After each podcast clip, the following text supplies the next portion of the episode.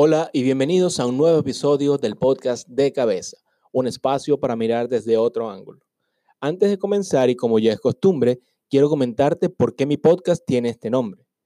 En la cabeza está alojada nuestra mente, es este centro de mando, y desde allí interpretamos todo lo que vivimos.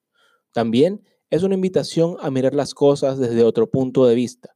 Ponerse de cabeza significa entonces abrirnos a las posibilidades que no nos habíamos planteado antes. El tema de este episodio es el juego interior del tenis. Si eres coach, has sido cliente de coaching o incluso si has tenido contacto con algún coach por trabajo o cualquier otro motivo, lo más probable es que conozcas este libro entonces. Aunque no es realmente una Biblia en el sentido de lo extenso que es, decimos que es el libro que todo coach debe leer.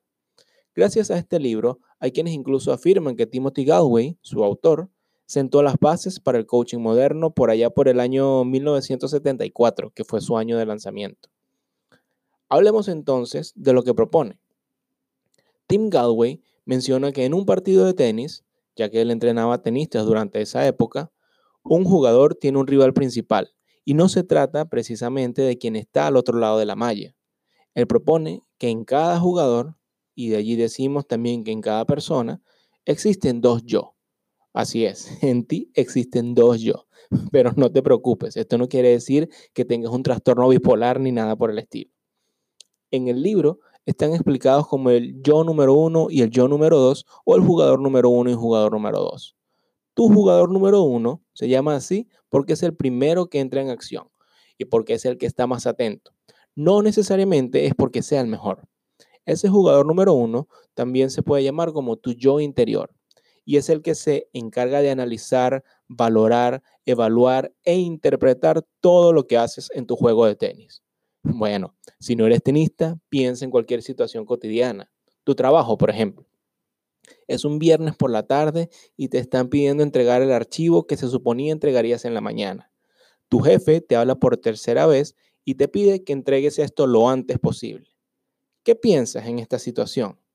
Tal vez algo como, ah, coño, qué pesado es mi jefe. Y sigues trabajando a tu ritmo sin prestarle mucha atención. O tal vez la ve, comienzas a ponerte nervioso, nerviosa, te bloqueas y no sabes qué hacer.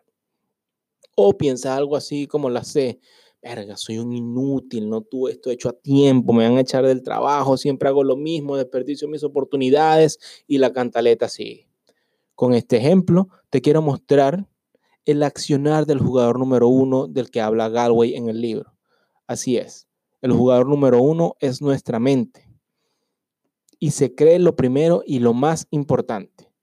El jugador número uno en la práctica realmente no es tan así.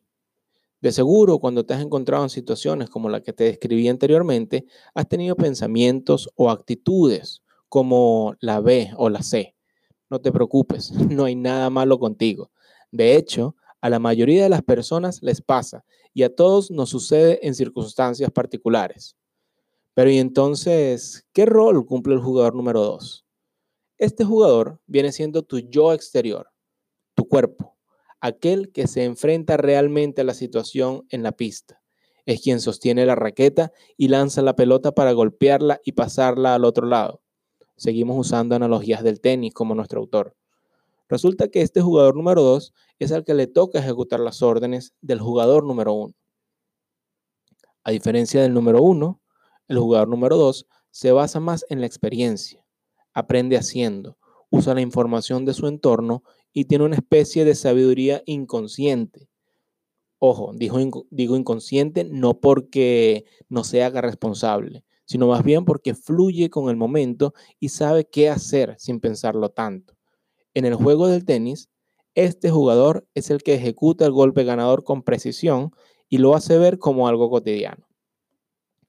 La propuesta de Tim Galway con este libro es invitarnos a reconocer estos dos jugadores o yo, como los llama, que están en nosotros y que pueden trabajar en conjunto o separados para apoyarnos a lograr lo que nos planteamos.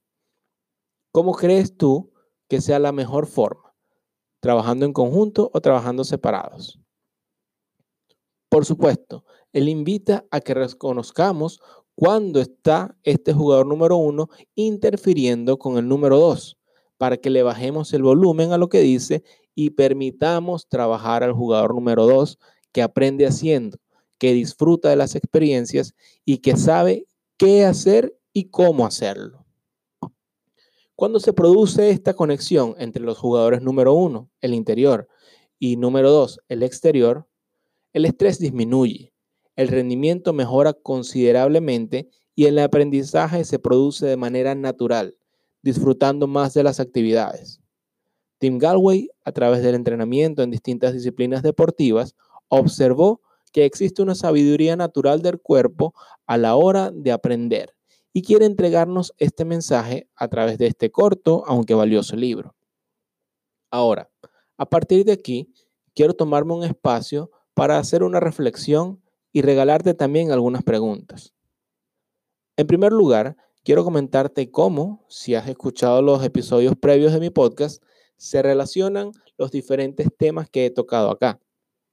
A través de esta lectura y a través del trabajo realizado hasta el momento, me doy cuenta de cómo se da, se le da, perdón, tanto peso o valor a la mente o lo que se piensa. Y aún así, dándole tanto peso, tanto valor, se tiene tan poco cuidado e incluso se trata a la ligera lo que nos decimos a nosotros mismos con frecuencia. Me doy cuenta también de cuánta importancia le doy yo a lo mental. A veces me olvido de sentir, de experimentar el aprendizaje a través de los diferentes sentidos para integrar el conocimiento y consolidarlo en mí a través de las experiencias sensoriales unidas con el razonamiento lógico que lo complementa. Y aquí me quiero detener un poco. Quiero detenerme a invitarte a observar y a darte cuenta de cómo aprendes. Si aprendes mucho por repetición, es decir, por repetir en tu mente, o más bien por ejecución, por ejecutar una tarea tantas veces como sea necesario para que una vez que esté integrado este conocimiento en ti, simplemente se ejecuta como un, em, se ejecuta como un reflejo, como un acto reflejo simplemente. Te invito a pensar en esto porque de acuerdo con lo que propone Galway en este libro, si nosotros no solamente tratamos de aprender desde la mente, sino que integramos nuestro cuerpo, la PNL promueve eh, que existen tres formas de percepción, que son la visual, la auditiva y la kinestésica. Si integramos nuestro cuerpo, pero antes conocemos cómo aprendemos nosotros para utilizar esa información a nuestro favor y poder incorporar elementos que tengan relación con eso, podemos aprender mejor y seguramente podemos también hacer mejor lo que queremos hacer. También quiero comentarte algo más. Uno de los grandes regalos que me ha dado el coaching es la capacidad de hacer preguntas que invitan a la reflexión y a la acción, que son dos principios fundamentales del logro de metas, porque la reflexión sin acción es mera teoría y la acción sin reflexión es un cúmulo avasallante de actos que parecen no tener sentido. Volviendo al tema de las preguntas, como te decía, es un regalo que tengo presente y que quisiera decir que consciente. Mi profesor Miguel Frick sabe por qué lo digo así. Es que él comenta que nosotros no, hacemos realmente actos conscientes. Nuestros actos están generalmente eh, impulsados desde nuestro subconsciente. Pero bueno, volvamos al tema de las preguntas nuevamente. Quiero regalarte tres preguntas que te lleven a transformar tu juego interior para que tus dos jugadores estén en sintonía y se potencien en vez de anularse.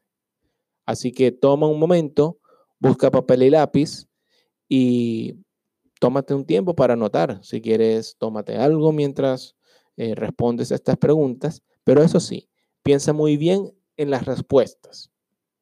La primera pregunta que te quiero regalar es, ¿qué quieres cambiar hoy en tu vida? Repito, ¿qué quieres cambiar hoy en tu vida? Tómate un tiempo para responder. Puedes poner pausa al podcast mientras respondes a esta pregunta y luego pregúntate, ¿dónde quieres empezar a hacerlo? Es decir, en tu mente, tus acciones o una combinación de ambos. Escribe lo más detalladamente todo lo que se te ocurra en torno a la respuesta a estas preguntas. La tercera pregunta que te quiero regalar es, ¿cuál va a ser tu primer paso y cuándo lo vas a dar? Una vez respondas, puedes ir a esta última pregunta, que es, ¿cuál será tu trofeo una vez realices este cambio? Una de las propuestas en torno a las conductas es que los humanos, las personas, básicamente basamos nuestro aprendizaje en premios. Así que si nos premiamos una vez alcanzamos una meta, vamos a tener un reforzamiento positivo de lo que hemos logrado, haciéndonos sentir bien y haciéndonos además anclar una memoria positiva en torno a toda esta experiencia y lo que nos va a permitir alcanzar o buscar nuevas metas con una actitud más positiva y una actitud de logro. Te dejo entonces estas preguntas para que reflexiones sobre aquello en lo que probablemente tu jugador número uno te ha estado saboteando. Te invito a comentarme en mis redes sociales sobre las respuestas que encontraste a estas preguntas. Y para terminar este episodio, te quiero dejar una frase del propio Tim Galway. Cuando la mente está libre de cualquier pensamiento o juicio, entonces y solo entonces podemos conocer las cosas como son. Si te gustó este contenido, guarda este podcast entre tus favoritos y sígueme en mis redes sociales arroba coachmiguelu, donde publico contenido que te invita, invita a reflexionar y a actuar. Si quieres profundizar en tu trabajo personal, puedes contactarme y agendar una sesión de coaching online.